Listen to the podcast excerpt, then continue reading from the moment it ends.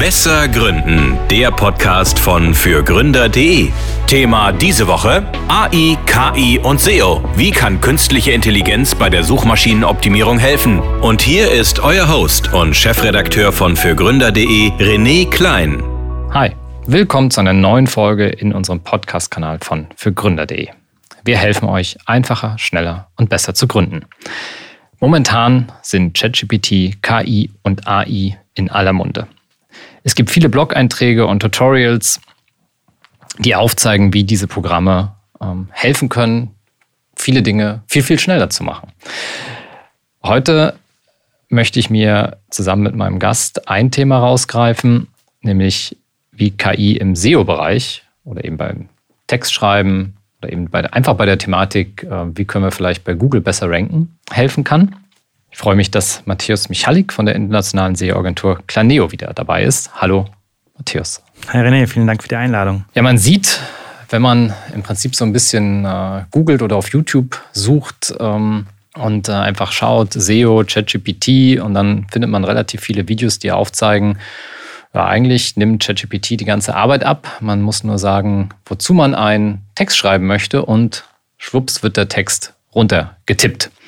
Und derjenige, der dieses Tutorial ins Netz stellt, freut sich wie Bolle dabei und sagt, hier super einfach, ich habe in den letzten äh, zwei Wochen 500 Posts auf diese Art und Weise gemacht und mein Traffic äh, hat sich äh, ver-x-facht. So. Mhm. Was hältst du davon? Beobachtest du das auch? Natürlich beobachten wir das. Ähm, als Agentur fragen wir uns auch, äh, wie lange wird es uns eigentlich noch geben? Ähm, aber ich denke, das ist immer sehr kurz gefasst. Ja? Also das wirkt immer so, als ob da was rauskommen würde mit einem kurzen äh, Prompt, was sehr, sehr gut ist. Aber ich glaube, viel mehr müssen wir als Nutzer und Nutzerinnen verstehen, was sind die Grenzen von solchen Tools und wie muss ich diese bedienen. Ich glaube schon, dass es eine, eine Arbeitserleichterung sein kann. Ähm, ich sehe aber ChatGPT oder andere KI-Tools eben als eine Erweiterung von anderen Tools, wie wir Excel und Word benutzen. Seit 25 Jahren, 35 Jahren werden wir auch in Zukunft wahrscheinlich ähm, Chatbots nutzen oder generative ähm, AI. Und das ist eigentlich das Spannende. Ne? Das heißt, wir müssen uns eigentlich bewusst sein, wie kann uns so ein Tool helfen, schnell ans Ziel zu kommen. Und äh, ChatGPT, als es letztes Jahr im November rauskam, war super spannend. Also ich war sehr verwundert, was da rauskam. Und also auf den ersten Blick kommt dann Text raus, der liest sich flüssig. Aber man sieht halt schon, dass es da äh, Grenzen gibt. Und ich glaube, viel mehr muss man sich heute die, die, Frage stellen, was gebe ich in die KI ein, um das zu bekommen, was ich eigentlich wirklich brauche. Mhm. Weil würdest du die, die These unterstützen, dass es für, für viele, die halt bisher Probleme beim, wir mal, beim Texten haben, also oder Texte zu schreiben oder E-Mails zu verfassen, halt nicht in 80 Prozent schon vielleicht der bessere Text ist, der dann da rauskommt. Vor allen Dingen vielleicht auch im, im Verhältnis zur Zeit, die man so, so investiert. Ne? Also erstmal nur, bisher war es für mich total schwierig, einen Text zu schreiben. Hm. Und jetzt ist der Text plötzlich da. Genau tue ich mich schwer, um ehrlich zu sein. Ähm, ich habe es natürlich auch für mich versucht, weil ich auch nicht, kein guter Texter bin, muss ich gestehen. Ähm, aber ich sehe schon, dass die Texte, die da rauskommen, da fühle ich mich persönlich gar nicht wohl damit, ne? weil das im Grunde nicht in dem Stil rauskommt, wie ich es eigentlich gerne hätte. Kann natürlich auch an dem Prompt liegen, dass ich den vielleicht noch weiter schleifen muss. Also sehe ich schon, dass ähm, eine KI helfen kann, einer Person, die von einem leeren Blatt sitzt, ähm, den ersten Schritt zu gehen. Also dass man sagt, okay, ich würde gerne über dieses Thema schreiben. Was sollte ich bedenken? Formuliere mir Zwischenüberschriften, gib mir Bullet Points. Und dass man eben mit Hilfe dieser ähm, KI Stück für Stück an einen Text kommt, der vielleicht sogar wirklich besser ist als, als, als ein Teil von, von, ähm, von einzelnen Personen, einzelnen Redakteuren, die da eben noch nicht so, so gut drin sind. Ähm, wir sehen aber auch, dass es häufig Grenzen gibt. Also wir sehen, dass die Inhalte, die basieren ja auf einem, ähm, auf einem Index, ähm, ChatGPT 4 äh, bis Dezember 2021 meiner Meinung nach und dass eben sehr aktuelle Themen gar nicht funktionieren. Also ich habe auch jetzt für die Vorbereitung unseres äh, Podcasts äh, ChatGPT mal gefragt. Ich plane einen Podcast zum Thema ähm, AI im SEO. Was sollte ich da eigentlich für Punkte ansprechen? Und der Output, der da rauskam, der war super oberflächlich, weil das Thema damals noch nicht so stark äh, bedient wurde. Mittlerweile gibt es natürlich auch Plugins, die helfen können, um noch mehr Inhalt in, die, äh, in den Algorithmus oder in die KI reinzubekommen und darauf basierend die Antwort zu bekommen. Ähm, aber das ist, glaube ich, aktuell immer noch sehr, sehr limitiert und auch der Faktencheck ist da super, super wichtig. Also wir sehen auch immer wieder dass wenn man Prompts nur leicht umstellt, dass dann eben teilweise Antworten rauskommen, die gar nicht wahr sind. Ähm, auf LinkedIn auch mal gesehen, dass jemand gefragt hatte, was sind irgendwie die bekanntesten Suchmaschinenoptimierer Deutschlands und wo arbeiten sie?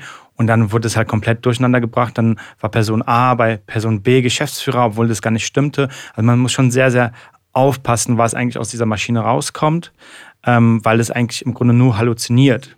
Ja. Genau, ähm, sie reiht ja Wörter gemäß einer Wahrscheinlichkeit genau. aneinander und sie sagt halt noch nicht, ähm, ich weiß jetzt im Zweifel die Antwort nicht ganz genau. Ähm, genau. Sie entschuldigt sich zwar, wenn man dann darauf hinweist, oh, das war aber falsch, mhm. dann, oh, oh, ja, tut mir leid. Ähm, aber es ist noch nicht proaktiv zu sagen, oh, ich bin mir jetzt eigentlich hier gerade nicht sicher. Ja, und man muss ja auch gestehen, wir sind jetzt gerade am Anfang. Ja, das heißt, die Frage ist, wie sieht es in drei Jahren aus? Also ich glaube schon, dass es stark wachsen wird. Ähm, einmal der, ähm, der Korpus, die Knoten werden wachsen, ähm, es werden wahrscheinlich Open Source Modelle dazukommen.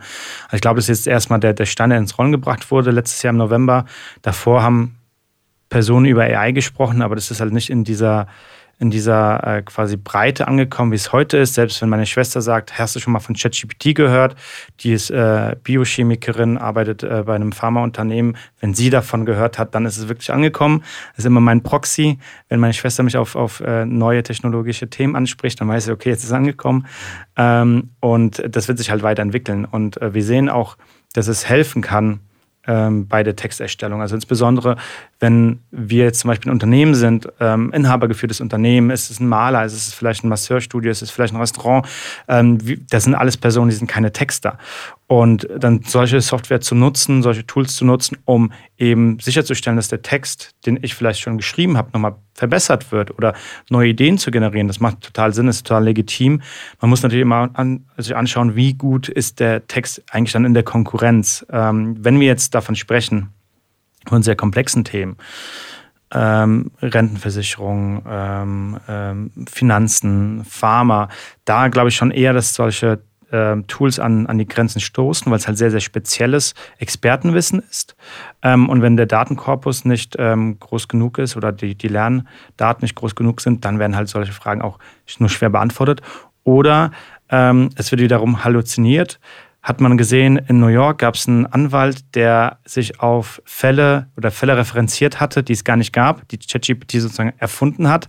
Also man muss da verdammt äh, aufpassen, was man da wirklich dann weitergibt, weil ähm, da kommt dann teilweise auch in Teufelsküche. Ja, wobei auch da muss man ja einschränkend sagen, ähm, wenn ich mir im Netz, wenn ich nach irgendwas suche, nach den besten Stränden X und so weiter und dann vielleicht feststelle, weil ich den Strand tatsächlich besuche und auch da feststelle, der Autor war nie da und hat das im Endeffekt auch nur bei jemand anderem abgeschrieben, der auch nie da war.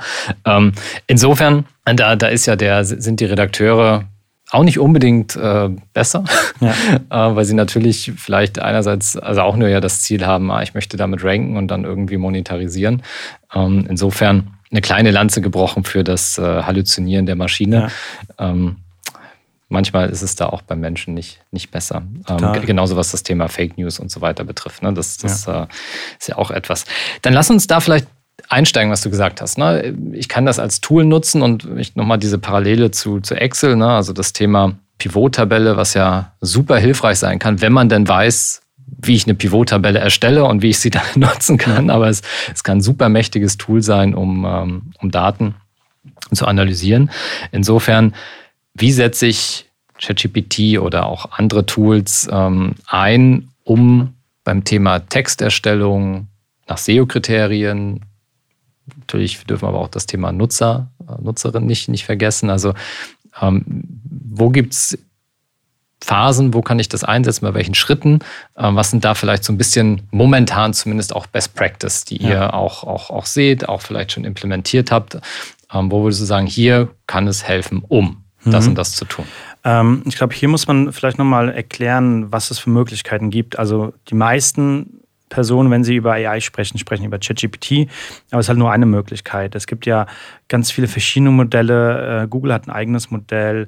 Äh, OpenAI ist ein eigenes Modell, darauf basiert ChatGPT. Es gibt deutsche Anbieter, die eigene Modelle haben. Und wir werden auch sehen, dass diese Modelle immer stärker in andere Tools integriert werden. Also aktuell, was man häufig sieht, das heißt jetzt ähm, Tools, die einem helfen, Text zu schreiben, abseits von ChatGPT. Die basieren trotzdem meistens auf der gleichen ähm, OpenAI API. Und äh, bedeutet, ChatGPT, was irgendwie 20 Dollar im, im Monat kostet, kann im Grunde alles, was andere Tools auch können, weil sie im Grunde nichts anderes als eine Oberfläche drüberlegen. Das heißt, ich würde auch immer, wenn ich mich mit dem Thema beschäftige, eher auf ChatGPT setzen, ähm, weil ich da sehr viel beeinflussen kann. Und wenn wir über Möglichkeiten von ChatGPT im SEO sprechen, gibt es meiner Meinung nach unzählige. Ähm, es gibt die Möglichkeit, Titles und Descriptions zu schreiben, zu verbessern. Ja, dass man sagt, hey, das ist meine Landingpage, das ist mein Keyword, das sind meine USPs. Ich brauche einen Titel in dieser Länge und eine Description in dieser Länge. Und je mehr man ähm, Hintergrundinformationen mitgibt, wie zum Beispiel USPs, die Keywords, umso besser sind auch die Ergebnisse. Also es macht zum Beispiel keinen Sinn zu sagen, ChatGPT schreibe mir einen Titel für die Unterseite Schuhe. Weil dann weiß ChatGPT nicht unbedingt, okay, wie lange soll eigentlich der Titel sein? Äh, sollte ich irgendwie Emojis verwenden? Sollte ich die Brand am Ende nennen? Das heißt, wenn man auch Beispiele mitgibt, dann funktioniert der Output immer viel, viel besser. Also ich würde immer mir überlegen, dass man ChatGPT nutzt wie sozusagen einen Kollegen, eine Kollegin, die man auch an, anlernt. Ein Briefing, ja. ne? Ein Briefing, genau. Im Grunde ist ein Prompt nichts anderes als ein Briefing, dass man sagt, hey, das sind diese URLs, das sind die Keywords, so sieht der Titel aktuell aus oder sollte aussehen vom Schema her. Ähm, bitte schreibe mir für diese x Seiten Titles und Descriptions. Also so im Grunde Skalierungseffekte sehen wir schon, ähm, insbesondere im Online-Shop wir sagen, wir haben irgendwie 10.000 Kategorien, da manuell äh, Titles und Descriptions zu schreiben, ist nicht immer zielführend. Ich würde trotzdem immer noch sagen, so für meine wichtigsten 20 Prozent der Seiten macht eine manuelle Optimierung schon Sinn, ähm, weil ich auf da ganz kleine Nuancen noch eingehen kann. Ähm, und ähm, der Rest kann sehr, sehr gut über ChatGPT laufen. Also sowas wie Title Descriptions funktioniert sehr, sehr gut. Es gibt mittlerweile APIs, die Bilder auslesen, dann können sie helfen, Alttext zu definieren. Das ist zum Beispiel auch ein Thema im, im SEO. Ähm, und natürlich, wenn wir darüber sprechen, ähm, die Keyword-Recherche. Da ähm, trennen sich meiner Meinung nach die, äh, die Gemüter. Ähm, Insbesondere, wenn man darüber spricht, wie gut ist eigentlich ChatGPT bei der Keyword-Auswahl. Ich würde sagen, ChatGPT ist kein Keyword-Tool, ähm, würde ich eigentlich auch davon abraten. Kann als Inspiration dienen, aber man bekommt da keine validen Daten. Also auch selbst wenn man ChatGPT fragt, gib mir bitte Suchvolumen zu dem Thema Bikini und allen Unterkategorien und cluster die Keywords, ähm, bekommt man falsche Daten. Das sind halt eben nicht die Daten, die von Google direkt kommen, sondern es sind wirklich halluzinierte Daten. Das heißt, ich kann ChatGPT schon nutzen, um gewisse gewisses Clustering vorzunehmen oder Ideen zu generieren, aber es ersetzt aktuell immer noch kein, kein klassisches Keyword-Tool. Also da wäre ich super, super vorsichtig. Was meiner Meinung nach schon funktionieren kann, ist eine Lokalisierung. Wenn ich sage, ich habe Turnschuhe, würde die gerne irgendwie in zehn Sprachen lokalisieren, das kann funktionieren. Ähm, aber da hatte ich auch schon mal äh, das Beispiel gesehen, ich habe eine Anfrage über ChatGPT 3.5 gestellt, eine Anfrage über 4.0 und da gab es andere Lokalisierungen. Das heißt, man muss halt immer hier immer noch schauen, das Suchvolumen prüfen, ist es wirklich die richtige Lokalisierung für den Schuh Sneaker, äh, für den Begriff Sneaker auf Französisch, Spanisch, Polnisch ähm, und welches hat davon mehr Suchvolumen. Und da muss man auf jeden Fall aufpassen, was da an Daten rauskommt und das sollte man immer validieren und nicht für gegeben annehmen. Ja, und das sind eigentlich so einzelne Arbeitsschritte, die in der Suchmaschinenoptimierung wunderbar auch schon mit ChatGPT ähm, gelöst oder auch wo ChatGPT Hilfestellung leistet.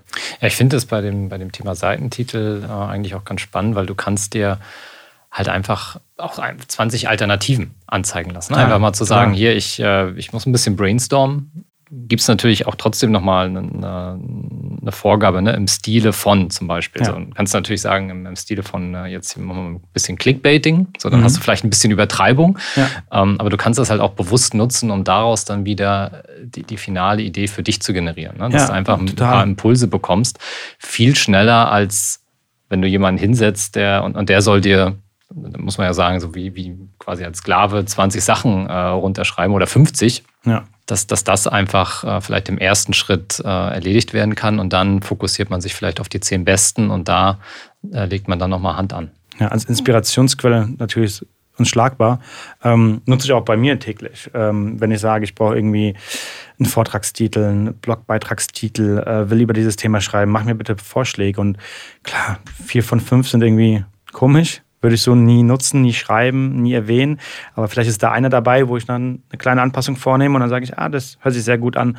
da stehe ich hinter, so kann ich mich positionieren. Das heißt, ich würde es immer sehr stark als Inspirationsquelle nutzen, ähm, aber nicht als, als gegebene Tatsache. So, das Thema Keyword-Recherche, also das, das Recherchieren der originären Suchvolumen hast du erstmal ausgeschlossen. Ja. Das Thema Clustering, was meinst du damit genau? Beziehungsweise genau, also wenn ich sage, ich gebe ChatGPT eine, eine, Liste an verschiedenen Keywords, ich habe eine, eine Keyword-Recherche gemacht, habe irgendwie ein Keyword von äh, Keyword-Set von 100 Keywords und dann kann ich ähm, ChatGPT eben fragen, was für eine Suchintention verbirgt sich hinter diesem Keyword, äh, wie cluster ich das. Ähm, ein Beispiel wäre dann zum Beispiel, wenn wir sagen, wir haben äh, Bademode und dann haben wir Bikini, Trankini, Badeshorts, was es auch da alles gibt in dieser Kategorie. Und dann sagen wir, okay, das ist eine wild durchgewürfelte Liste, cluster mir diese bitte nach, äh, nach Unterkategorien. Dafür muss man es immer hinterfragen und gucken, ob es so richtig ist. Aber ich glaube, bevor man selbst keine Idee hat, keine Ahnung hat, kann man das natürlich so als Output nehmen und dann weiter zu verarbeiten. Ja, beziehungsweise sich auch einfach schon mal den ersten Aufschlag äh, machen zu lassen und, genau. und dann äh, im Prinzip sich nicht selber hinzusetzen und 100 Sachen da oder wenn die Liste, also teilweise je nach Suchvolumen, hast du ja auch eine Keyword-Recherche von 700, 800 ähm, ja. äh, Keywords. Da ist dann auch erstmal schon wieder ein bisschen, bisschen Arbeit abgenommen. Genau, aber hier auch nochmal zu erwähnen, dass es immer eine semantische Clusterung. Das bedeutet nicht unbedingt, dass es die Clusterung ist, auch die Google wählen würde. Also sagen wir mal, wir hätten ein Keyword-Cluster von äh, irgendwie Internetseite erstellen mit allen Variationen, wir hätten einen Cluster von Webseite erstellen mit allen Variationen und von Homepage erstellen mit allen Variationen mir sehr gut vorstellen, dass dann ChatGPT anfängt, es nach Internetseite, Webseite und Homepage zu clustern, was im Grunde ja schon sinnvoll sein kann. Aber für Google sind es drei Synonyme. Ja, das bedeutet auch immer, semantisch mag das irgendwie Sinn, Sinn ergeben, dass vielleicht manche Themen zusammenkommen oder Autoversicherung, Kfz-Versicherung zum Beispiel. Aber die Frage ist, entspricht es den Suchergebnissen? Und ich würde immer sagen, wir optimieren für die Suche, in der Regel bei Google, bedeutet, wir müssen uns anschauen, wie interpretiert Google einzelne Themen, einzelne Begriffe? Sind das Begriffe, die zusammengehören oder sind es wirklich für sich getrennte Themen? Was passiert, wenn du dem Tool sagst, beachte bitte Synonyme bzw. fasse Synonyme zusammen? Kann ja. das, äh, klappt das dann schon oder tut sich, na, weil, weil ja. so könntest du ja im Prinzip als, als weitere als weiteren Befehlsschritt oder mhm. Prompt. Ähm, wobei, also wir können ja Prompt jetzt, das klingt immer so, äh, ist eigentlich nur eine Anweisung, ja. ne, um, um die es geht. Und ähm, wenn du die Anweisung gibst, okay, ähm, weil du weißt, äh, Synonyme in der Suche können, also müssen nicht gesondert abgebildet mhm. werden auf unterschiedlichen Seiten, sondern ich kann das auf einer Seite machen. Glaubst du, das Tool kann damit umgehen? Gute Frage. Ich habe jetzt kein Beispiel. Ähm, aber das schaue ich mir gerne im Nachhinein nochmal an, weil ich finde es sehr, sehr spannend, weil wir schon immer wieder sehen, dass es Synonyme gibt, die Google nicht als Synonyme ansieht. Also lange Zeit war Kfz-Versicherung, Autoversicherung kein Synonym. Mittlerweile sieht man schon, dass Unternehmen mit der gleichen Webseite für gleiche Begriffe, für die gleichen Begriffe ranken können. Ja, wir sehen das immer noch zum Beispiel im, im Brillenkontext, Brillengestell und Brillen, obwohl es meiner Meinung nach die gleiche Suchintention ist, würde ich sagen, das ist eigentlich das gleiche Produkt, spielt Google zwei verschiedene Suchergebnisse aus. Und dann sieht man, dass Mr. Specs ähm, aktuell auf, glaube ich, bei beiden auf der 1 rankt, einmal für Brillengestelle und einmal für Brillen mit zwei unterschiedlichen Seiten, weil Google es halt nicht als Synonym ansieht. Die Suchergebnisse sind nicht überlappend. Ähm, anderes Beispiel ist ähm, ähm, Heidelbeerflecken entfernen und Blaubeerflecken entfernen. Heidelbeeren sind Blaubeeren, aber Google versteht das noch nicht. Das heißt, ähm, man könnte eben, wenn man für beide Themen ranken will, mit zwei unterschiedlichen Landingpages reingehen. Das sieht man aktuell auch in den Suchergebnissen. Clinipedia ist ein Content-Portal von Unilever. Die haben sozusagen für beides, obwohl es eigentlich der gleiche das gleiche Stück Obst ist, zwei verschiedene Landingpages, weil Google es einfach noch aktuell nicht versteht. Und ich kann mir gut vorstellen, dass ChatGPT sagen würde, Heidelbeeren und Blaubeeren ist das gleiche, ein Cluster, aber aus SEO-Gesichtspunkten wird man es eher nicht zusammenführen. Okay, also ich muss vorher schauen, macht so eine Synonymbetrachtung jetzt Sinn? Dann kann ich vielleicht die Anweisung geben. Hier äh, fass alles, was, was synonym ist, quasi zusammen. Wenn ich vorher gecheckt habe, ähm, nee, ich, ich, ich arbeite einfach mit, mit diesen ähm, äh, semantischen Dingen, äh, dann mache ich es halt nicht. Ja, aber auch spannend. Ähm, und sicherlich aber irgendwann auch bei Google der nächste Schritt, um äh, nicht zwei Seiten, wo eigentlich nur das, äh, der, der Name des Obstes ähm, ausgetauscht das wird, ist. Das wird irgendwann kommen. Also es war auch lange Zeit so, ähm, ich habe lange Zeit 1.1 als, als Unternehmen beraten und wir hatten zu Beginn eine Landingpage für Internetseite erstellen, eine für Homepage erstellen, eine für Webseite erstellen, weil Google es nicht verstanden hat. Irgendwann, das war 2013, kam dann ein Hummingbird-Update, wo eben Synonyme noch besser verstanden wurden. Und dann war es halt nur noch ein Thema. Das heißt, wir haben alle drei Seiten zusammengeführt und die stärkste Seite wurde dann sozusagen die Seite, auf die die anderen zwei Seiten weitergeleitet wurden. Deswegen ist ja das im Grunde das Spannende auch an der Suchmaschinenoptimierung. Man muss immer wieder schauen, ist eigentlich die Suchintention immer noch die gleiche oder verändert die sich? Ja, also das gleiche Beispiel bei Corona. Äh, 2019 war es das Bier, ab 2020 war es dann die Krankheit. Ja, das heißt, die Suchergebnisse haben sich komplett verschoben. Und das ist eigentlich auch bei allen anderen Themen der Fall, ähm, wenn neue Trends hinzukommen, wenn neue Suchanfragen hinzukommen, wenn sich die Suchergebnisse verändern. Deswegen ist eben SEO nicht ein statischer Kanal, sondern muss immer wieder hinterfragt werden und immer wieder weiter optimiert werden. Jetzt habe ich die Keywords, dann gehe ich ja in der Regel so ein bisschen in die Texterstellung. Ähm, welche Tipps oder wie kann ich ChatGPT bei der Texterstellung einsetzen? Ja. Kann mir das helfen? Genau. Auch hier wiederum die Anweisungen, der Prompt sind entscheidend, dass ich mitgebe, was für ein Text ist das, ähm, welche Länge sollte er enthalten, äh, welche Zielgruppe, was ist die Person. Also ich kann auch Personas mitgeben, ich kann auch Personas identifizieren über ChatGPT. Ich sage, ich mache erst eine Persona zu meinem Text und sage, das ist die Persona, die den Text lesen sollte. Ähm, ich kann mittlerweile auch über Plugins Beispiele mit angeben, dass ich sage, hey, das sind vielleicht die Texte meiner Wettbewerber, orientiere dich an denen. Ähm, dann gebe ich die Keywords noch mit und dann sage ich, okay, äh, wie soll der Text strukturiert sein? Also ich kann auch eine Struktur angeben. Und ich würde sagen, je mehr Input wir der, der KI mitgeben, desto besser werden die Ergebnisse. Ähm, und ich würde sagen, für Themen, die noch nicht so, sagen wir mal, nicht unbedingt einen Expertenstatus benötigen, also sagen wir mal, ich brauche einen Text für schwarze Sneaker. Da würde ich sagen, reicht so ein KI-Text in der Regel aus. Wenn ich aber sage, irgendwie, ich brauche einen Text für Laufschuhe, da würde ich auf jeden Fall vorsichtig sein, weil natürlich da in der Regel die Angaben richtig sein müssen. Ja, dass ich dann sage, okay, wie ist es mit dem Fußbett? Wie häufig sollte ich die Laufschuhe wechseln, etc. pp. Das heißt, dieser Faktencheck ist unerlässlich. Egal, ob ich jetzt einen Text mache nur für eine Sub-Subkategorie, die mir vielleicht nicht so viel, äh, so viel bedeutet, bedeutet, oder halt eben für meine Hauptkategorie. Ähm, und da sollte man eben immer, immer drauf achten. Ähm, aber je mehr Inhalt ich mitgebe, ich kann natürlich auch sagen, das ist, ja, das ist ja ein Dialog. Das bedeutet, sobald ich ein Chatfenster öffne, kann ich in Dialog treten mit der Maschine. Das bedeutet, ich kann ihm auch Anweisungen über verschiedene Schritte geben, weil ähm, das Eingabeformular ist begrenzt. Ich weiß, glaube ich, gar nicht, auf wie viele Zeichen das aktuell begrenzt ist. Das, das wurde auch erweitert. Aber wenn ich an eine Begrenzung stoße und ich sage, hier, ich würde dir gerne zwei, drei Texte mitgeben, kann ich das an, anleiten. Also ich sage, hey, wir werden jetzt, ähm, du bist jetzt zum Texter, schreibst Kategorietexte für meinen Online-Shop. Äh, das ist die Zielgruppe, das sind die Begriffe, das sind die Wettbewerber. Ich gebe dir jetzt drei Beispieltexte, an denen du dich orientieren kannst, von der Struktur, von der Länge etc. Und dann gibt man das halt Stück für Stück mit ähm, und kommt, kann, kommt dadurch halt zu einem sehr, sehr guten Ergebnis. Aber die Frage ist halt wiederum, ein guter Texter ist nämlich vielleicht sogar schneller selbst zu texten, als halt diese Abfolge an, an Schritten zu verfolgen. Ne? Also ich kann mir gut vorstellen, dass es bei bestimmten Themen gibt, da ist ein Texter schneller. Auf der anderen Seite gibt es Einsatzgebiete von, von der KI und ich glaube, in Zukunft wird es eben so sein, dass es ein Miteinander ist und eine Arbeitserleichterung sein wird. Aber ich glaube nicht, dass ein Redakteur ersetzt wird. Also ein Redakteur, das Berufsfeld wird sich ändern. Sie werden viel stärker auch mit AI arbeiten. Das sehen wir auch bei uns in der Agentur schon. Wir, wir, wir müssen uns damit auseinandersetzen. Wir müssen einfach schauen, wie können wir ähm, damit, äh, damit arbeiten. Dann ist natürlich auch wiederum die Frage, der, der rechtlichen Aspekte. Ja, also wer hat das Urheberrecht an dem Text? Im Grunde ist es dann der Redakteur, der die, die KI zum, äh, zur Unterstützung nutzt oder ist es dann doch OpenAI? Ähm, sind die Texte wirklich plagi plagiatsfrei? Ähm, das sind, glaube ich, alles so Themen, die noch geklärt werden müssen. Ähm, aber wenn man die KI gut bedient, bekommt man auch akzeptable Resultate daraus. Wie, wie würdest du denn bei dem Thema ähm Gliederung des Textes. Also im Prinzip, ähm, du hast ja gerade gesagt, man weist an. Ähm, würdest du die Arbeitsschritte auch nochmal unterteilen? Okay, wir sprechen jetzt erstmal über die Gliederung mhm. des Textes und dann sprechen wir über den, den, den Inhalt oder eben dieses, ähm, ja, mach du mal die Gliederung und dann schreib den Text und dann ist, äh, ist durch. Also das ist ja dieser Gedanke, dass ich in zehn Minuten halt durch bin. Ne? Also, mhm. Aber von, von davon muss ich mich vielleicht verabschieden, sondern ich habe jetzt halt vier Stunden, aber vorher habe ich halt acht gebraucht. Genau, genau so sieht es eben aus. Das ist das, was wir sehen. Äh, man wird tendenziell schneller, kommt schneller zum Ergebnis. Also es ist halt nicht äh, acht Stunden zu zehn Minuten, sondern wirklich irgendwie eine Effizienzsteigerung von 50, 40 Prozent.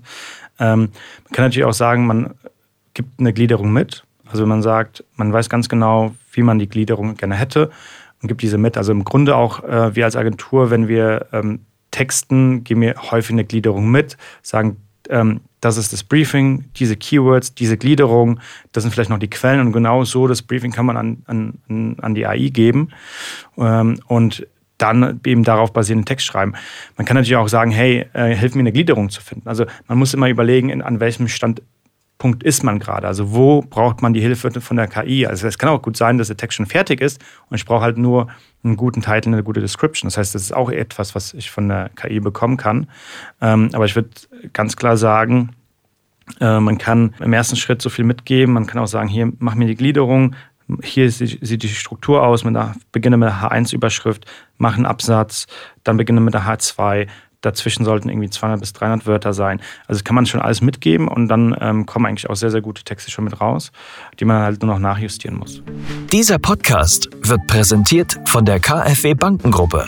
Ob Sie gründen oder in ein bestehendes Unternehmen einsteigen, Fördermittel der KfW erleichtern Ihnen die Existenzgründung und Ihre ersten Jahre der Selbstständigkeit. Finden Sie die passende Förderung und lassen Sie sich von anderen Vollblutunternehmerinnen und Unternehmern inspirieren unter kfw.de slash gründen und kfw.de slash Nachfolge. Alle wichtigen Infos dazu finden sich auch in den Shownotes dieser Folge. Google hat ja auf seiner Suchseite dieses Thema ähm, der PAAs, also die, die Fragen, die häufig gestellt ja, werden. Ja. Ist einfach nur laut gedacht. Ich nehme mir einfach 20 dieser Fragen. Ich kann mhm. ja immer ausklappen. Ja. Das scheinen ja die relevantesten Fragen zu sein. Also ja. wenn wir sagen, Google macht da einen guten Job, dann kommen da ganz, eigentlich ganz tolle und relevante Fragen. Mhm. Und nehme diese Fragen und sage, schreib einen Text, der diese Fragen beantwortet. Ja. Kann das zielführend sein? Sinnvoll? Ich würde immer sagen, ähm, je nachdem, was für ein äh, Textformat ich mir wünsche. Also ich würde sagen, wenn ich ein FAQ-Format wünsche, dann kann ich sagen, hier, das sind die Fragen, beantworte diese Fragen, dann kriege ich eins zu eins äh, pro Frage die Gut, Antwort. dann habe ich tatsächlich aber nur eine lange Fragen- genau, und Antwortliste, ja. Ja, aber meiner Meinung nach müsste man eigentlich auch den Output so bestimmen können, dass man sagt, hier, schreib mir einen Text, der diese Fragen beantwortet. Das müsste eigentlich funktionieren. Also ich habe jetzt kein Beispiel dafür, ähm, aber es wird, äh, wird mich wundern, wenn es nicht so funktionieren kann. Weil im Grunde wird ja die, die KI die Anweisung so annehmen und dann eben den Text so formulieren, dass auf diese Fragen eingegangen werden kann. Ich kann mir auch gut vorstellen, dass nicht unbedingt alle beantwortet werden, aber ein Großteil davon sicherlich. Ja, kann ich nochmal ein bisschen äh, nachjustieren. Ne? Ja. Ähm, ein spannendes Thema ist ja auch, wie dann geschrieben wird. Ähm, kann genau. ja auch sagen, ich möchte im Stile von ähm, Hemingway oder im Stile von Dostoevsky jetzt hier meine ja. Texte äh, schreiben lassen. Man kriegt auf jeden Fall sehr unterschiedliche Ergebnisse, wenn man das vorgibt. Ob es jetzt schon äh, komplett originalgetreu ist, äh, sei mal dahingestellt, mhm. aber man sieht, wie sich die Texte verändern. Ähm, welche Erfahrungen habt ihr da gemacht? Also, weil ne, hast ja mitgegeben, okay, wir, wir machen eigentlich wie ein Briefing und jetzt ja. sollte ich eigentlich auch äh, ja überlegen, wie schreibe ich denn? Mhm. Was kann man da mitgeben? Was, was sind vielleicht auch so gute Befehle oder Anweisungen? Genau, man kann ähm, die Ansprache mitgeben, also soll der Nutzer, die Nutzerin direkt angesprochen werden, wenn ja, mit du oder mit sie. Sowas kann man mitgeben. Ansonsten kann man natürlich auch Textbausteine mitgeben. Das sagen, hier schreibt den Text bitte in diesem Stil. Hier ist ein Beispiel, wie der Text ähm, aussehen sollte. Mhm. Ja. Also da, ne, wo ich sage, okay, das gefällt mir oder das habe ich schon mal geschrieben und damit genau, bin genau, ich eigentlich genau. relativ zufrieden und äh, orientiere dich bitte daran. Genau, ich glaube, was auch ganz spannend sein wird, ist, äh, wenn man anfängt, eigene äh, Lösungen aufzubauen. Es gibt ja das ist auch das, was Google gesagt hatte. Ähm, die Sorge, die sie haben, ist gar nicht OpenAI, sondern im Grunde die ganzen Open-Source-Modelle, die immer, immer äh, fortschrittlicher werden und immer, immer besser werden, dass man irgendwann selbst ein KI-Modell auf einem, auf einem Smartphone oder auf einem kleinen ähm, Rechner laufen lässt.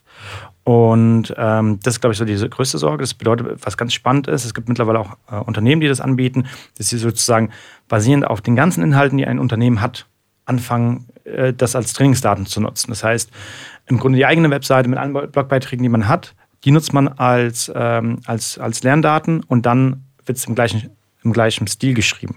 Also Chat, äh, ChatGPT ist, glaube ich, sehr, sehr limitiert, was man halt mitgeben kann. Ähm, aber solange man anfängt, dass das, äh, das, äh, die Maschine, nicht das, die Maschine zu füttern, ähm, wird man halt eben sehen, dass die Inhalte immer besser werden. Und es halt passiert alles im Chat. Das heißt, der Chat an sich, jeder Chat ist für sich abgeschlossen. Das bedeutet, ich kann da immer wieder Daten anfüttern. Was auch ganz spannend ist, es wird jetzt ähm, geleakt, dass es in der nächsten Version sogar noch so ein Profil gibt, dass ich angeben kann, wer bin ich eigentlich, dass die KI einfach mehr Hintergrundinformationen bekommt. Aber wie gesagt, wir sind hier in den Anfangsschritten. Es wird hundertprozentig so weit kommen, dass Unternehmen eigene äh, KI-Lösungen haben und dann eben ChatGPT auf deren Daten arbeiten lassen. Ja, Recht, Datenschutz und, und Recht muss dann nochmal geklärt werden, wie das dann ist. Gab es ja auch so ein Eklat in, ich glaube, Südkorea, wo Samsung relativ oder die Samsung-Mitarbeiter, Mitarbeiterinnen relativ viele interne Daten in, in, in, in ChatGPT gefüttert haben und dann ähm, hat, lernt natürlich auch die KI auf diesen Daten. Ähm, das heißt, da ist auch, glaube ich, Datenschutz nochmal eine, eine große, große Frage.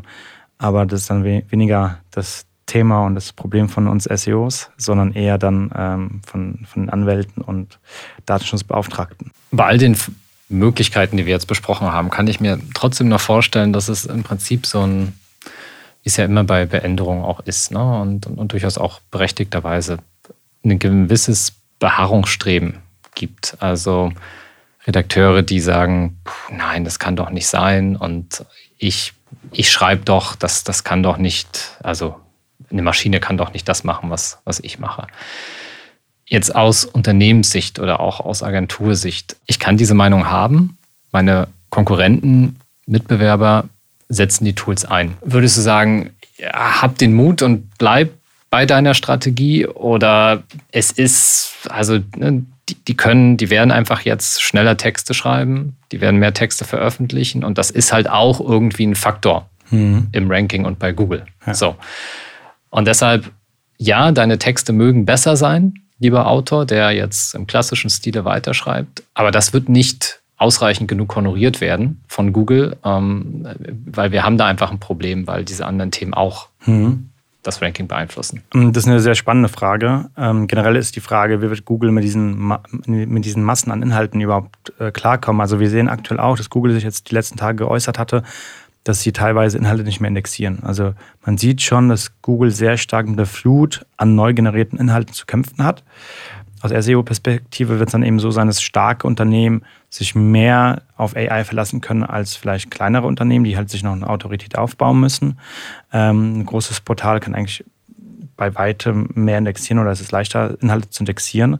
Ähm, aus Redaktionsperspektive, ob man sich dagegen äh, wehren sollte, ich glaube, das ist schwierig, ähm, weil es wird kommen. Es wird kommen und ich glaube, man muss halt auch sagen, es wird vielleicht auch für den Redakteur interessanter, weil er sich auf die Sachen konzentrieren kann, die vielleicht ihm noch mal mehr Spaß machen oder auf die Themen, die Themen manuell schreibt, die ihm Spaß machen und dann halt Inhalte links und rechts, die man benötigt, aber vielleicht weniger spannend sind, mit Hilfe von, von, von KI geschrieben werden.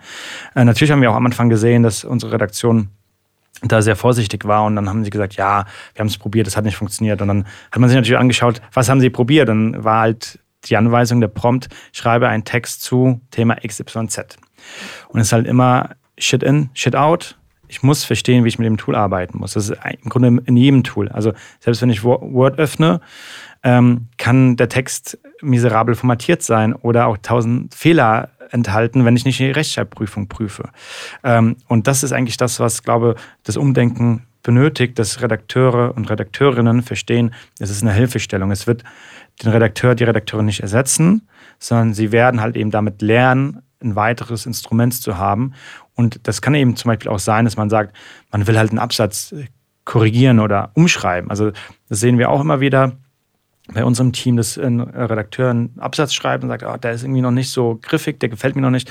Ich hole mir nochmal eine Alternative von ChatGPT. Also, dass man wirklich das wie, wie so ein Buddy sieht, mit dem man Ping-Pong hin und her spielen kann. Und das ist auch etwas, was ich zum Beispiel täglich nutze, wenn ich sage, ich will eine E-Mail schreiben und denke mir, ja, die hört sich nicht so gut an, schreibe sie nochmal um dann ist die Variante von ChatGPT meistens so hochgestochen, dass ich die auch nicht verwende, aber vielleicht so einzelne Fragmente. Oder wenn es halt so ins Englische geht, ja, dass ich sage, hey, ich würde gerne auf diese E-Mail antworten, das ist die, das ist E-Mail. Was kann ich denn darauf antworten, wenn ich äh, dem zustimme? Und dann kommt halt da immer eine sehr diplomatische Antwort äh, raus. Oder wenn ich das ablehne, äh, sehr diplomatische Antwort raus. Und das hilft einfach im Grunde vielleicht im kleinen Prozentsatz von meiner Zeit schnell ans Ziel zu kommen. Und genauso ist es auch bei der Content-Erstellung, ähm, dass es nicht ersetzen wird, sondern, sondern einfach beschleunigen wird. Ja.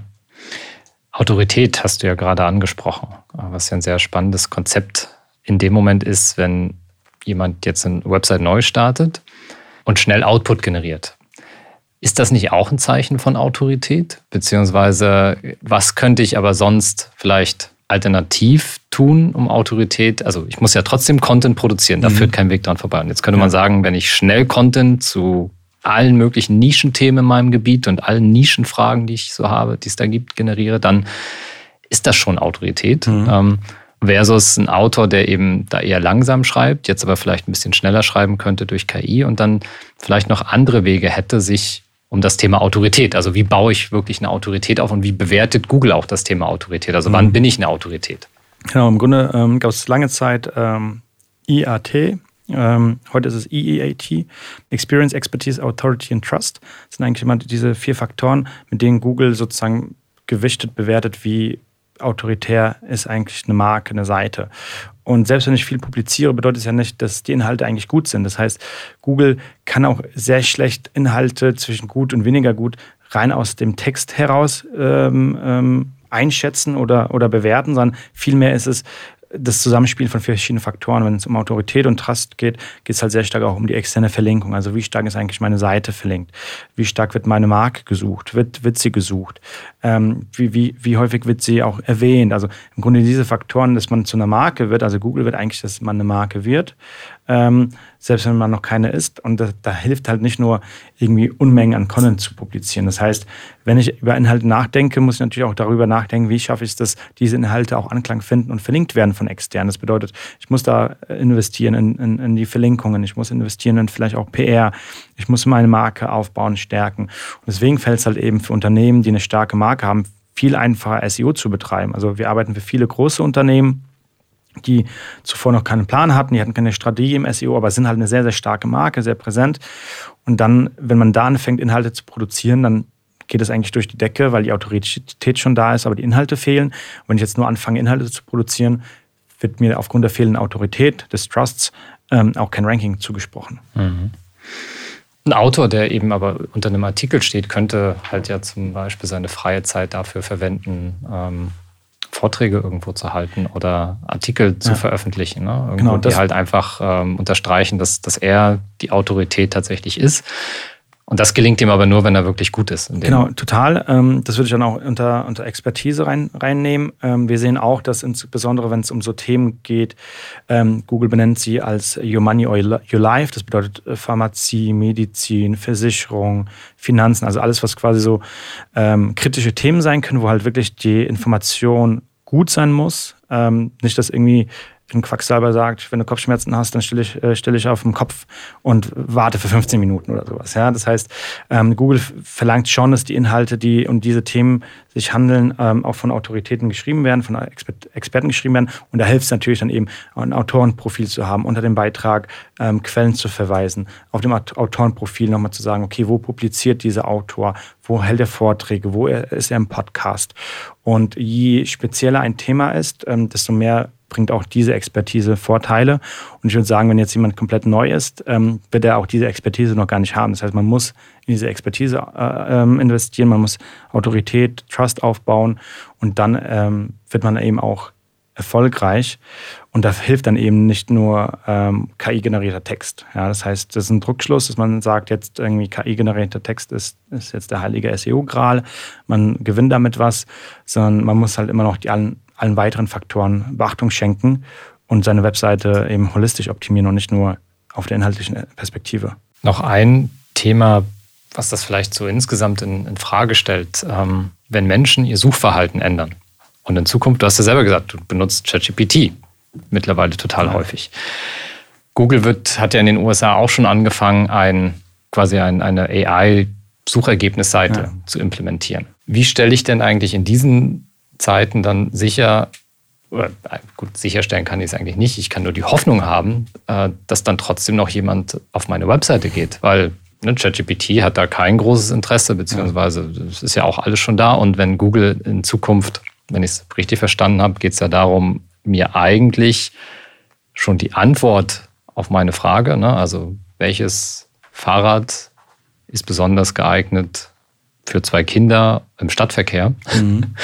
das Ergebnis listet oder irgendeine Frage beantwortet, ähm, auf Basis dessen, was alle Seiten so schreiben. Ja. Ähm, ja, wer braucht dann noch, wer, wer, will dann noch die Seiten besuchen? Wer muss noch die Seiten besuchen? Das ist eine sehr, sehr spannende Frage, ähm, die, glaube aktuell niemand beantworten kann, wo die Reise hingeht. Ähm, das, was du gerade beschrieben hast, nennt sich äh, SGE, äh, Search Generative Experience äh, von Google, wurde jetzt vor kurzem in den USA vorgestellt. Das ist im Grunde das, was dieser Bing-Chat ähm, bei Microsoft ist, bei Bing.com. Und äh, genau, du hast ganz genau beschrieben, dass da die Antwort eigentlich schon auf die Frage kommt. Die Frage ist natürlich, ob die Frage oder ob die Antwort aussagekräftig genug ist. Ja, das heißt, ich kann mir gut vorstellen, dass es bestimmte Suchanfragen gibt, die dann dort zu Ende sind. Also auch insbesondere, was häufig diskutiert wird, ist alles, was so informational getrieben ist, wird dann quasi schon beendet. Ähm, sehen wir auch schon ähnlich mit den Zero-Clicks bei Featured Snippets. Also im Grunde sehe ich schon SGE nochmal so eine Erweiterung von den Featured Snippets. Man bekommt halt direkt die Antwort, man muss gar Google gar nicht mehr verlassen. Ähm, das ist natürlich auch im Interesse von Google. Ähm, man sieht auch, dass da auch schon die ersten Anzeigen ausgespielt werden. Also Google versucht das auch zu monetarisieren. Ähm, aber die Frage ist wirklich, wie viele Klicks bekommen noch die blauen Links, die klassischen blauen Links?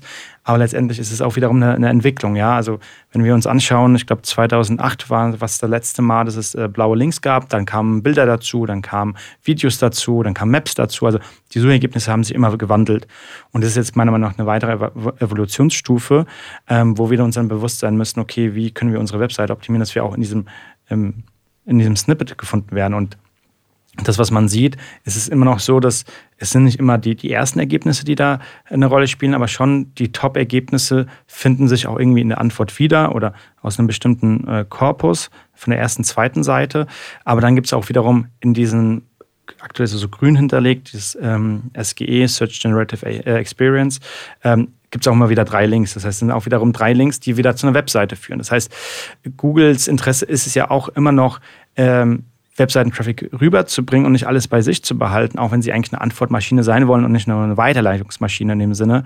Ähm, das heißt, es wird sich zeigen, wie stark es die Webseiteninhaber, Inhaberinnen beeinträchtigt wird und was vielleicht daraus auch wiederum resultiert. Ja, also das kann, glaube ich, aktuell noch keiner abwägen. Ähm, ich glaube, es wird wiederum kompetitiver, weil dann natürlich ist es noch wichtiger, in den Top 3 zu sein. Die 3, ne? Genau, Top 3 zu sein, oben, dann vielleicht auch nochmal in dem ersten zwei, in den organischen. Aber sehr wahrscheinlich werden die Klicks auf Position irgendwie 10, 9, 8 noch weiter abnehmen. Die sind aktuell auch schon irgendwie bei, bei irgendwie unter 2 bis 1 Prozent.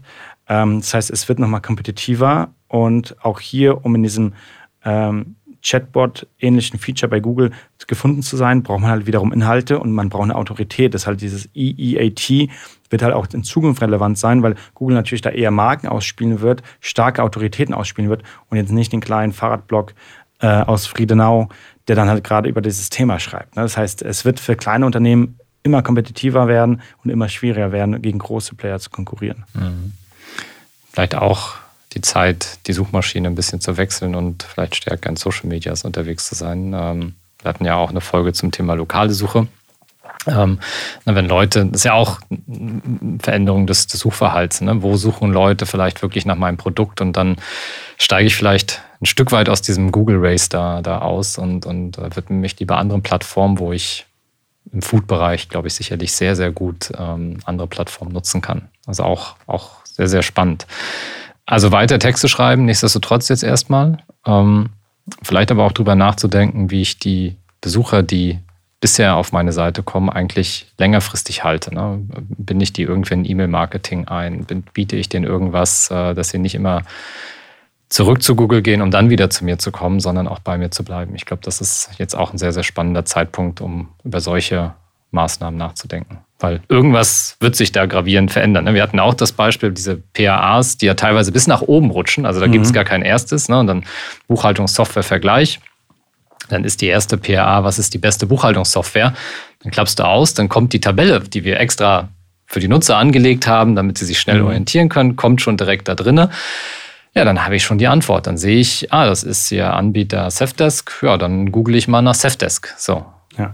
Der Nutzer kommt nicht mehr zu uns äh, und wir haben, also ne, wenn, du gerade äh, äh, da dann Interesse dran hast, ähm, haben da nichts mehr davon. Also wir stellen mhm. natürlich die Informationen für Google bereit. Der Nutzer kommt auch schnell zu seiner Antwort, ähm, aber derjenige, der den Content produziert hat, ja, der geht dann in dem Moment äh, leer aus. Ja. Das ist ein bisschen schade. Gibt es noch etwas, was wir jetzt rund um KI und SEO vergessen haben? Ich würde sagen, wir haben gerade sehr stark über Content in Form von Text gesprochen. Man kann natürlich überlegen, was gibt es noch für, für KIs, die mir helfen, meine Webseite zu verschönern. Ja, es gibt mittlerweile mit Journey, kann man sehr gute Bilder schon generieren. Also die sind täuschend echt. Da kommt es auch wiederum drauf an, wie gut ist der Prompt. Also wenn es darum geht, ich habe keine Bilder für mein Restaurant, ich habe keine Bilder für meinen Malerbetrieb, mit Journey sollte man sich auf jeden Fall mal anschauen. Das wäre spannend. Ähm, also aufpassen, dass diese Bilder von dem Essen, was ich verkaufen möchte, äh, dann aber auch halbwegs matchen mit dem, was ja, ich dann Fall, wirklich auf jeden Fall, verkaufe. auf jeden Fall. Ja, aber man kann da schon sehr, sehr gute Fotos äh, generieren. Kann man sich auf jeden Fall anschauen, wenn man selbst keine Fotos hat.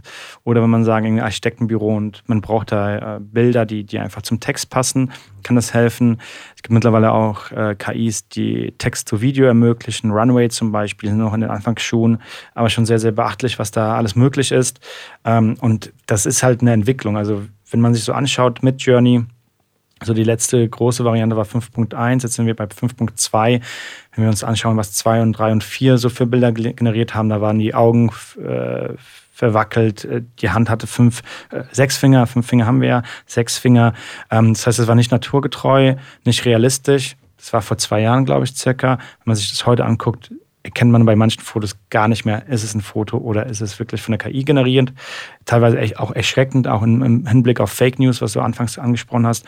Das wird, glaube ich, noch stärker zu sehen sein. Man hat auch gesehen, mit Midjourney hat jemand äh, Donald Trumps Verhaftung äh, produziert und ähm, dann im, im, Netz gestreut. Das ging sehr viral. Ähm, bei Fotos sind wir schon so weit, dass sie täuschend echt aussehen. Bei Videos wird es noch kommen. Da gibt es auch wiederum die ganzen Themen rund um Deepfake und Co. Und ich glaube, man muss heutzutage nochmal aufmerksam sein. Ich bin neulich auf, ein, äh, auf interessante Videos von äh, Robert Downey Jr. hereingefallen. Ja. Ich dachte, oh, der macht ja hier lustige Videos, hat sich auch über seine Rollen, die er bei den Avengers hatte, da lustig gemacht. Ja. Und das kann ich, also ist super lustig, interessant. Und dann habe ich aber auf das YouTube-Profil geschaut und dann ist das quasi das, ich weiß gar nicht, ob Sie es gesagt haben, Official Deepfake-Profil. Und ja. Ähm, ja, es ist ja. Also, interessant oder beängstigend, je nachdem. Total, äh, also ich glaube schon beängstigend. Ähm, ich glaube, es wird weiterkommen. Ähm, wenn man es sich so anschaut, ist so Fake News oder Fake. Äh, Phishing gab es ja schon damals, wo einfach Nutzer irgendwie die Bildseite kopiert haben, Spiegelseite kopiert haben, haben gesagt, hier diese jungen Gründer sind mit Bitcoin zu Millionären geworden. Dann hat man da quasi irgendwie Bitcoins äh, verkauft, was auch immer. Äh, sah täuschend echt aus. Auch äh, die Mutter meiner Freundin hat es ausgedruckt, hat gemeint, hier, was hältst du denn von diesen Investitionsmöglichkeiten? Dann hast du gesehen, okay, das war eigentlich gar nicht Spiegel Online. Und ähm, ich glaube, insbesondere so Generationen, die eben nicht verstehen, was Deepfake ist, äh, nicht verstehen, was die KIs heute leisten, die werden, glaube ich, noch stärker zu Opfern von, von solchen, solchen äh, Scammern und, und Phishing, also super, super gefährlich. Wir sollten uns AI immer zum Positiven nutzen, also eben dafür sorgen, dass unsere Arbeitsprozesse äh, beschleunigt werden, dass wir schneller zum Ziel kommen. Also das Gute in der KI sehen und eben weniger es für, für schlechte Dinge zu, zu nutzen. Gut, aber ne, neben Text kann ich Bilder, Grafiken, ähm das ist, glaube ich, auch spannend. Äh, Canva bietet auch ein integriertes äh, Text-to-Build-AI-Tool, also dass ich damit einfach auch den Content meiner Seite einfach aufwerten kann. Das kann mir auch wieder einen Wettbewerbsvorsprung äh, generieren. Ich kann Videos erstellen, relativ, also da, da, sind wir vielleicht noch nicht so natürlich unterwegs, aber ähm, auch, auch Text von meiner eigenen Stimme einsprechen lassen. Das heißt, ich muss vielleicht gar nicht, wenn ich irgendwie Audioelemente habe, äh, jetzt immer noch selber sprechen, sondern ich, ich mache einfach den Text dazu, lasse das dann einsprechen, dann klingt es halt so wie ich. Also auch da wieder, ne, wo kann mir Arbeit wirklich abgenommen werden? Mhm. Ähm, auch die ganzen Apps, die mir ermöglichen, ziemlich einfach äh, tolle Videos für die Social Medias zu machen, indem sie mir einfach wie ein Prompter das vorlesen, meine Augen stets auf die Kamera äh, justieren, das Schneiden im Nachgang. Also ähm, und das hilft ja im Endeffekt auch alles, zahlt ja auch auf, auf äh, die Positionierung in der SEO ähm, und der Suchmaschine äh, ein. Also viele Arbeitshilfen, die mir den, den Arbeitsalltag vereinfachen. Total. Ich glaube, da wird noch viel, viel mehr kommen. Neue, neue Dienste, neue Tools. Da muss man immer am Ball bleiben und ich finde es einfach super spannend. Gut, dann, Matthias, zum Schluss nochmal das Fazit. Best Practice von KI, AI im SEO-Bereich. Ja. Ähm, wie soll ich es einsetzen? Worauf sollte ich achten ähm, und womit soll ich vielleicht einfach mal starten? Genau, ich glaube, wichtig ist, sich damit zu beschäftigen. einfach mal zu beschäftigen, einzugeben, zu schauen, was da rauskommt. Ähm, die besten Ergebnisse bekommt man in Form von sehr, sehr guten Prompts, im Grunde von Anleitungen, wie soll die KI bestimmte Inhalte produzieren, was für Inhalte benötige ich. Ist es ein Title, Description, ist es vielleicht ein Blogbeitrag, ist es vielleicht eine Dienstleistungsseite. Ähm, also wirklich, je besser die Anweisung ist, desto besser ist der Output. Der Output ist aber trotzdem eine Anreihung von Worten, die nach einer bestimmten Wahrscheinlichkeit äh, stattfindet. Also es wird viel halluziniert. Das bedeutet, prüft die Fakten, lest drüber, veröffentlicht nichts, was nicht äh, Korrektur gelesen wurde und, und schaut euch eben an, wie ihr damit erfolgreich sein könnt. Aber kennt die Grenzen von, von den Möglichkeiten und ähm, nutzt es für eure Zwecke. Und nutzt die Zeit, die frei wird, dafür euren Expertenstatus zu festigen, ähm, an eurer Autorität, an eurer Marke zu arbeiten, äh, weil das in Zukunft auch noch wichtiger wird. Matthäus, vielen Dank für Sehr diese gerne. Einblicke. Ähm, ich glaube, wahrscheinlich in zwei, drei, vier, fünf Monaten können wir quasi nochmal in diese Folge gehen und, ja. und, und, und, schauen, okay, äh, was sind jetzt die Best Practices? Wo hat sich auch vielleicht ein, ein gutes Vorgehen etabliert? Also auch da der Hinweis, es gibt auch Tutorials, die aufzeigen, wie man diesen Prompt idealerweise mit der Hilfe von ChatGPT schreibt. Ähm, äh, insofern muss man sich das teilweise noch nicht mal mehr selber ausdenken, sondern dann einfach nur noch die Fragen beantworten. Aber auch da möglichst gut beantworten, weil das, was du gesagt hast, wenn ich Mist reingebe, dann kommt auch Mist ähm, raus. Also insofern ist das einfach auch die Qualifikation, die man da noch braucht. Vielen Dank, Matthias. Sehr gerne. Bis zum nächsten Mal. Und ich füge auch jetzt hinzu, das ist keine AI-generierte Folge gewesen. Also wir haben hier wirklich gesprochen, nur um das nochmal äh, sicherzustellen. Ähm, nicht, dass hier der eine oder andere auf die Idee kommt, äh, da vielleicht ein kleines Experiment äh, gelauncht. Nein, das haben wir nicht. Wir haben wirklich noch gesprochen, vielleicht tatsächlich dann in einem halben Jahr mal mit dem ersten Test, äh, so eine AI-Podcast-Folge tatsächlich sich anhört. Wenn ihr Fragen rund um das Thema habt, euch mit Matthias austauschen wollt, dann findet ihr ihn auf LinkedIn. Wir packen sein Profil natürlich auch bei uns hier in die Show Notes. Wenn ihr Fragen zum Podcast habt oder Themenwünsche, dann schreibt uns einfach an podcast.fürgründer.de. Wir freuen uns auch über Verbesserungsvorschläge. Wir freuen uns auch über eine Bewertung, wenn euch der Podcast gefällt, wenn euch der Kanal gefällt. Gebt einfach eine Bewertung ab auf den Streaming-Kanälen eurer Wahl. Ich danke fürs Zuhören. Ich wünsche viel Spaß dabei, die verschiedenen AI-Tools zu testen, dass ihr herausfindet, wo in eurem Alltag kann euch das sinnvoll helfen, weil es gibt eine ganze Menge an ja, ganz praktischen Anwendungsfällen. Ähm, ist genauso wie wir uns mit Excel, mit Word auseinandersetzen mussten, mit PowerPoint. Am Anfang hat sich das alles ein bisschen komisch angefühlt, ähm, aber dann haben wir einfach auch gesehen, hey, was geht da? Ähm, wie kann uns das im, im, Alltag wirklich helfen? Und, und waren von den Ergebnissen überrascht. Und genauso äh, kann das jetzt auch mit den KI-AI-Tools sein. Von daher vielen Dank fürs Zuhören und bis zur nächsten Woche. Das war Besser Gründen, der Podcast von fürgründer.de. Für mehr Infos und weitere Folgen mit spannenden Gästen besuche uns auf fürgründer.de/slash podcast. Du möchtest keine Folge mehr verpassen? Dann abonniere uns jetzt auf der Streaming-Plattform deiner Wahl. Du möchtest ein bestimmtes Thema in unserem Podcast hören? Dann schicke uns deinen Themenvorschlag. Die E-Mail-Adresse dazu findest du in den Show Notes.